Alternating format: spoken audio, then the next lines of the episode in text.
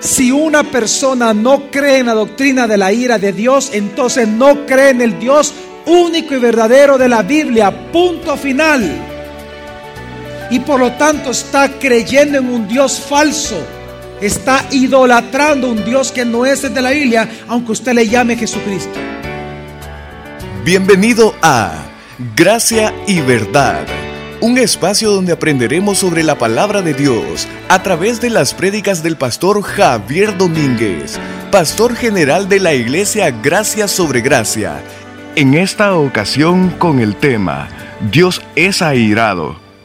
Pensamos muchas veces, por lo mismo que nosotros hemos sido educados desde pequeños, de que nuestro Dios no es un Dios airado. Pensamos de que Dios es diferente al de la Biblia. Pero realmente en la Biblia hay muchísima referencia de que nuestro Dios todo el tiempo está airado. Si usted hace la pregunta, pastor, ¿y Dios está enojado todo el tiempo? La respuesta es sí. Y no solamente enojado, sino airado, con furia. Es que lo dice la Biblia.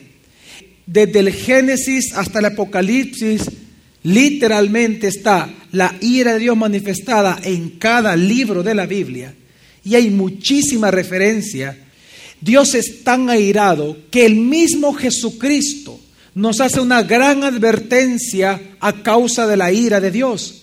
Y nos dice Jesús en Mateo capítulo 10, versículo 28 de la manera siguiente. No temáis a los que matan el cuerpo, pero el alma no pueden matar. Temed más bien al que puede destruir el alma y el cuerpo en el infierno. Dice él, no teman a aquel que pueda matar su cuerpo, es decir, a un asesino, a un ladrón, no teman, porque al final su alma él no la puede tocar. Más bien, dice Jesús, teman a aquel que sí puede enviar tanto su alma como su cuerpo al infierno. Cuando Jesús dice esto, está hablando de Dios el Padre, hablando de su Padre. Y Él está diciendo que si hay alguien al cual usted y yo tenemos que temerle, es a Dios. Pero ¿por qué? dice Jesús. Porque Él tiene el poder, por cuanto es un Dios airado, que hace justicia todo el tiempo. Él tiene el poder de enviar al que se lo merece, al que muera bajo la culpa de pecado, enviarlo al infierno. Y es porque Dios tiene tal poder, tiene tal potestad, es que nosotros tenemos que temer a Dios. Jesús dice, teman a Dios. ¿Que acaso no se dan cuenta que Él puede enviarlos al infierno si ustedes mueren en la condición de culpa? La razón por la cual nosotros tememos a Dios es al poder comprender sus atributos. Pero no hay atributo que genere más temor en el corazón de un creyente que la ira de Dios. Pero lastimosamente esta doctrina de la ira de Dios es lo que le llamo la doctrina olvidada del púlpito moderno.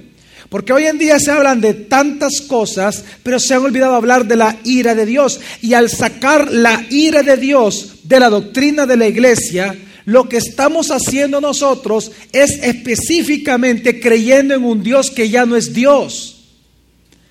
Y lo que estamos haciendo es formando un grupo de personas que en lugar de temer a Dios, abusamos de la gracia de Él. Porque precisamente cuando una persona comienza a asumir que Dios no es un Dios airado, entonces comienza a vivir como quiera y hace ver a Dios como un Dios aladino, como un Dios genio de la lámpara, un Dios al gusto del consumidor. Él existe para que yo tenga más. Él existe para que yo sea feliz. Él existe para guiar mi vida. Él existe para que yo sea una buena persona. Cuando dice claramente la Biblia, nos enseña claramente la Biblia que Dios no existe para nosotros si nosotros somos los que existimos para Él. Nosotros fuimos los creados para la gloria de Dios, no Él para nuestra gloria humana. Pero el problema es que no entender la doctrina de la ira de Dios está acomodando a la iglesia bajo la filosofía humanista, el hombre centrado en el hombre, Dios para la gloria del hombre. Y es precisamente por no entender la ira de Dios que quien debe de ser objeto de temor es Dios, no nosotros. Dios no nos tiene que temer a nosotros, nunca lo va a poder hacer sino que somos nosotros los que tememos a Dios o deberíamos de temer a Dios. Pero lástima de que hoy en día La ira de Dios, en lugar de ser un atributo conocido, es una piedra de tropiezos para muchos. Vamos a entender qué significa de que nuestro Dios está airado. Mire, Dios está tan airado que aún por eso es por su misma ira, gracias a su ira, gracias a la ira de Dios, es que usted es defendido por Dios. Hay muchas personas, por ejemplo, que dicen esta frase. No, mire, cuando de repente alguien hace daño a usted, viene un amigo cristiano y le dice, ¿sabes qué? No te vengues. Dice la Biblia, mía es la venganza, yo pagaré, dice el Señor. Eso lo dice la Biblia tanto en el Antiguo Testamento como en el Nuevo Testamento varias veces. Viene ese versículo y la gente se lo sabe ese pedazo, pero no sabe lo que dice totalmente el versículo. Dice la Biblia que si, ah, si por algo Dios se venga de nosotros, se venga de sus hijos, es por su atributo de que Él es un Dios airado. Vamos a leer, por, por ejemplo, Romanos capítulo 12, versículo 19, dice así. No toméis venganza vosotros mismos, amados, sino dad lugar a la ira. Sino, ¿qué dice? Dad lugar a qué? Ahora, ¿cuál ira? La de nosotros. ¿Cuál ira, mi familia? Es que quiero, leamos bien el versículo, dice, no toméis venganza a vosotros mismos, amados. Si alguien le hace daño a usted, usted no tome venganza. Y como le dice a usted Dios, no tomes venganza, dice, si no das lugar a la ira, ¿a cuál ira? La de nosotros, no es imposible, porque no está pidiendo que no nos venguemos. ¿De cuál ira está hablando Dios? De la de Él. Dad lugar a la ira de Dios. ¿Pero por qué? Porque está escrito, mía es la venganza, yo pagaré, dice el Señor. Este tema es tan importante, esta doctrina es tan importante, que fíjese que la persona que más habló acerca de la ira de Dios, más que cualquiera otro personaje en toda la Biblia, fue nuestro Señor Jesucristo. Hay más registros de que Jesús habló la ira de Dios en los cuatro evangelios que cualquier otro personaje en toda la Biblia. Jesús habló más de la ira de Dios que el propio profeta Isaías, que Jeremías, que Ezequiel, que Nahum, que ellos hablan de la ira de Dios. Jesús fue el que más habló de la ira, porque precisamente si hay algo que nosotros debemos de considerar, es que la ira de Dios está sobre toda la humanidad. No es que va a venir la ira de Dios, ya está encima de la humanidad. Por eso es que Jesús dijo en Juan muy tajantemente, Juan 3:36 dice así Jesús. El que cree en el Hijo tiene vida eterna, pero el que desobedece al Hijo no verá vida, sino que la ira de Dios permanece sobre él. ¿La ira de Dios qué? permanece, no es que vendrá, permanece, porque aquel que cree en Jesús es salvo de la ira. Ya no va a sufrir ira en el día de la ira del Señor, sino que el tribunal que va a enfrentar ya no es de castigo, es de premiación, el tribunal de Cristo. Los demás no. Aquellos que no crean en Jesús, hay cinco juicios que están esperando por ellos, apocalípticos. Pero debemos de entender que la ira de Dios, mi familia, es una doctrina central en toda la Biblia. Pero lastimosamente hoy aquí en El Salvador, de las personas que dicen ser cristianos, lastimosamente la gente no conoce esta doctrina.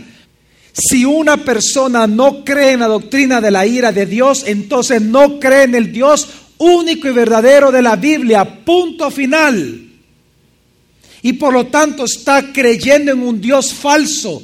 Está idolatrando un Dios que no es el de la Biblia, aunque usted le llame Jesucristo. Dios sí está airado. Lo que pasa es que su ira es diferente a la nuestra. Nuestra ira es arbitraria, es de arranque, es vengativa, causa daño, es egoísta. Pero la ira de Dios es santa, es justa, es perfecta, no es arbitraria. Él no castiga al inocente, pero no toma por inocente al culpable. Su ira no es de repente, no es incontrolable. Es una ira santa, es una ira perfecta, es una ira justa. Pero si nosotros los, los cristianos o, a- o los seres humanos no vemos a Dios airado, es un problema de nosotros, no de Dios. Es un problema de percepción. Por eso dice 1 Corintios capítulo 15, ustedes pecan porque adolecen de percepción de Dios. Cuando usted cambia la percepción de Dios, usted ya está pecando de idolatría y por lo tanto va a hacer cosas que ofenden a Dios pensando que Dios no está ofendido. Es lo que dice el libro de Romanos capítulo 1, que hemos cambiado la gloria de Dios la manifestación de todas sus perfecciones divinas o atributos divinos, hemos cambiado la gloria de Dios por una imagen de hombre corruptible, de cuadrúpedos, de aves y de reptiles.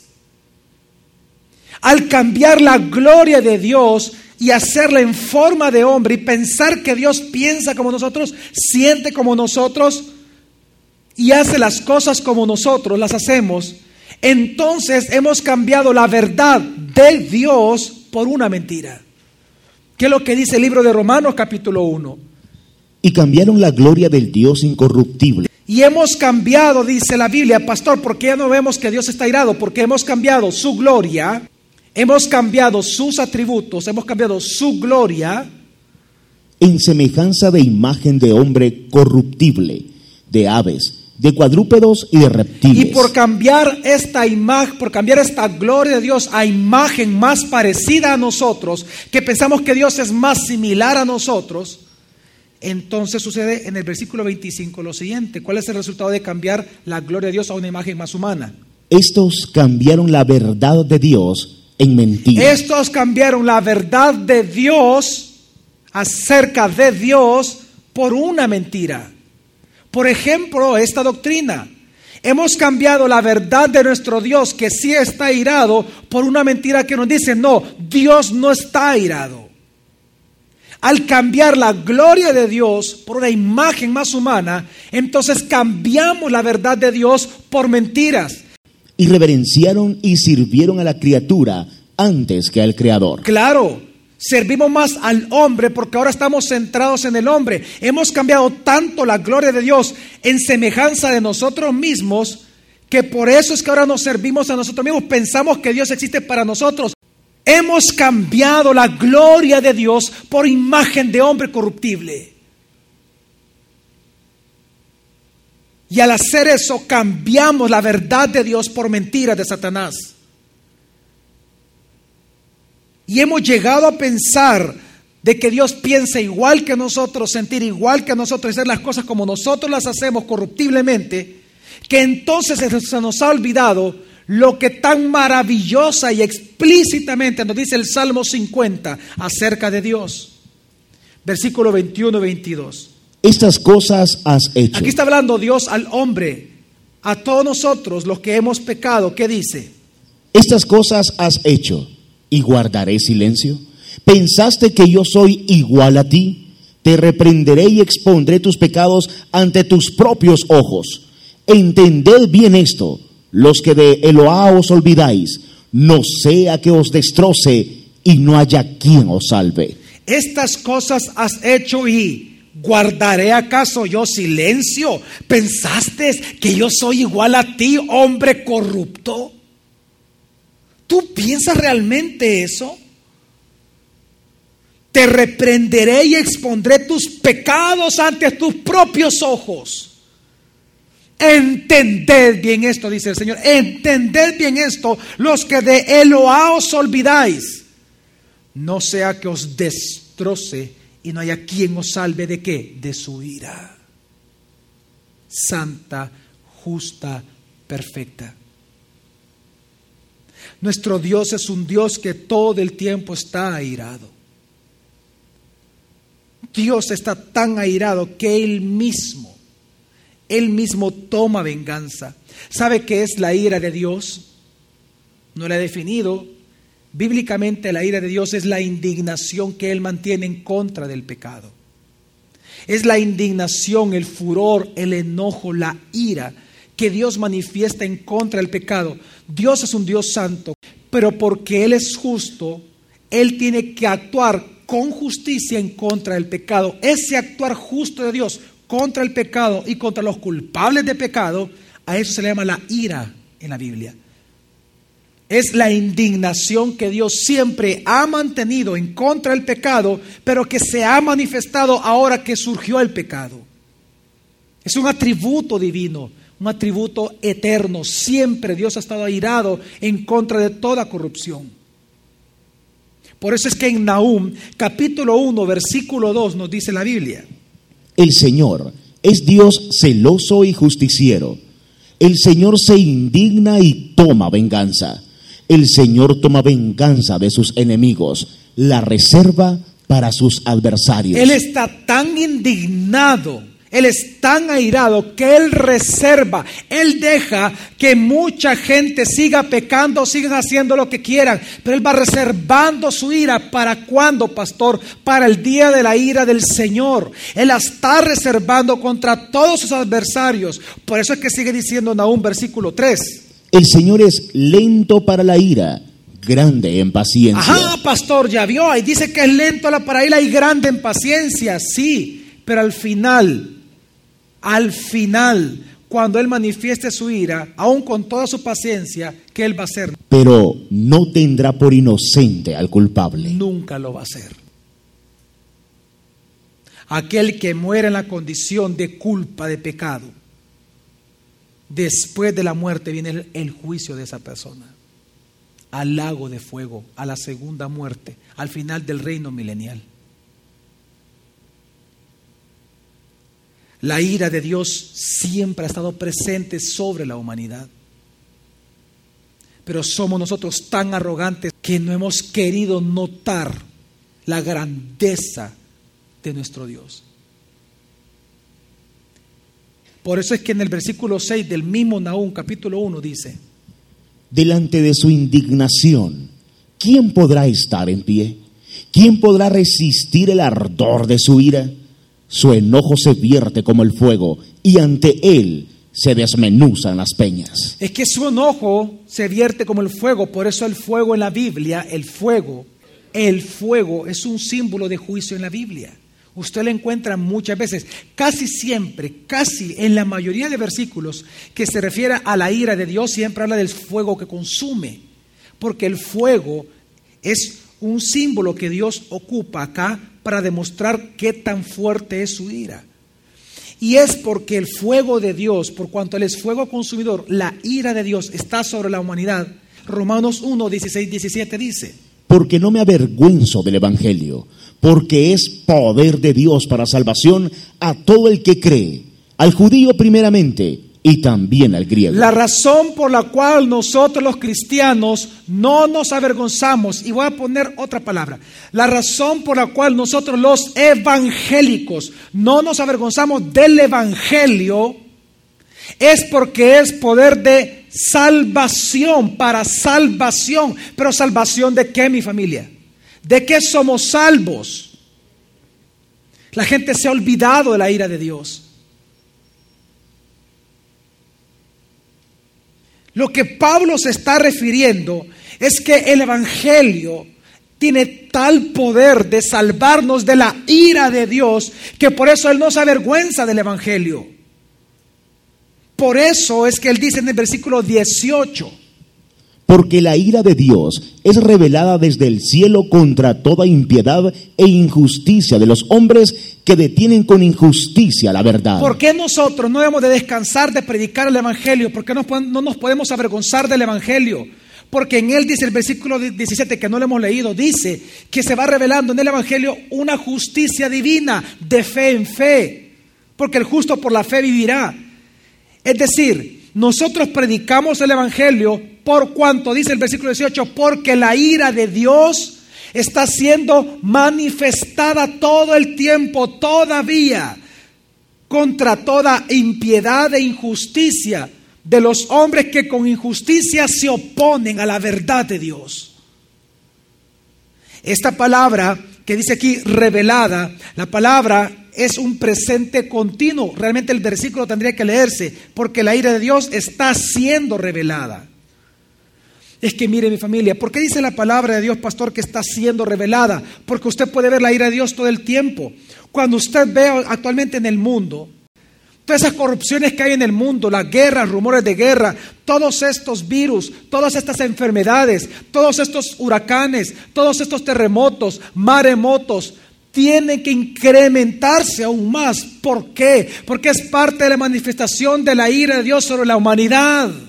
Por eso es que hay guerra, por eso es que hay muerte, hay enfermedad. Es Dios manifestando su ira contra toda impiedad e injusticia de los hombres, porque con sus injusticias se oponen a la verdad de Él, llamada Cristo Jesús, porque Él es la verdad de Dios. Claro que Dios tiene que manifestar su ira. Y es porque Dios todo el tiempo mantiene su ira sobre toda persona impía, es decir, no piadosa, que nosotros tenemos que predicar y no nos avergonzamos del Evangelio. El día de mañana continuaremos aprendiendo más sobre este tema, Gracia y Verdad, con el pastor Javier Domínguez. Es una producción de la iglesia Gracia sobre Gracia. Puedes encontrar más recursos como este en nuestra página web, graciasobregracia.org.